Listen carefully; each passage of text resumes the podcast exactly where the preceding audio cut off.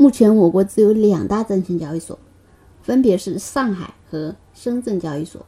我们平时所产生的交易也仅在这两家交易所中进行。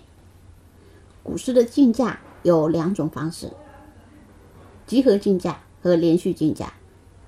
什么是集合竞价呢？先来说一下集合竞价的时间。上海股票在早上的九点十五分到九点二十五分为集合竞价时间。九点半到三点为连续竞价时间。深圳的股票在九点十五分到九点二十五分也是集合竞价时间，但不同于上海股票，它是下午的十四点五十七分到十五点，这三分钟里也是集合竞价时间，其他时间均为连续竞价时间。早盘的集合竞价时间为十分钟。但这十分钟里却有很多新手不知道的细节，比如九点十五分到九点二十分这五分钟里，你可以进行买卖申报，同时也可以随时撤单；而九点二十分到九点二十五分这五分钟里，只能申报不能撤单。换句话说，前五分钟你做出了买卖申报，如果后悔可以随时撤单。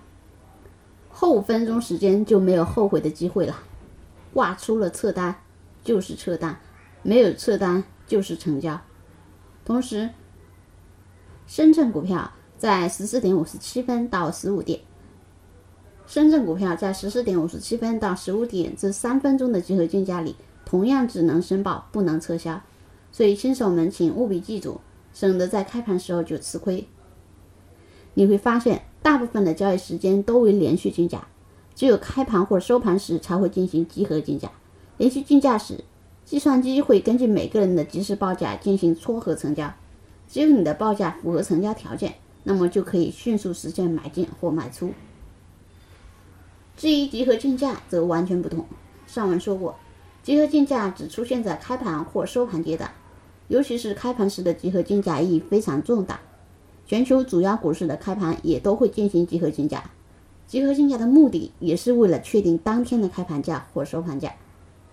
这里我们以开盘为例，为确定每天的开盘价，计算机会通过集合竞价方式接受大量投资者买卖申报，而这些申报并不是为了成交，主要目的是为了通过每个人的买卖申报，科学的选出当天的开盘价。当确定好开盘价后，投资者就有了价格参考。随后就会进入到连续竞价时间。至于集合竞价和连续竞价的竞选优则、竞价优则，至于集合竞价和连续竞价的竞价规则，我们在今后的节目中继续讲解。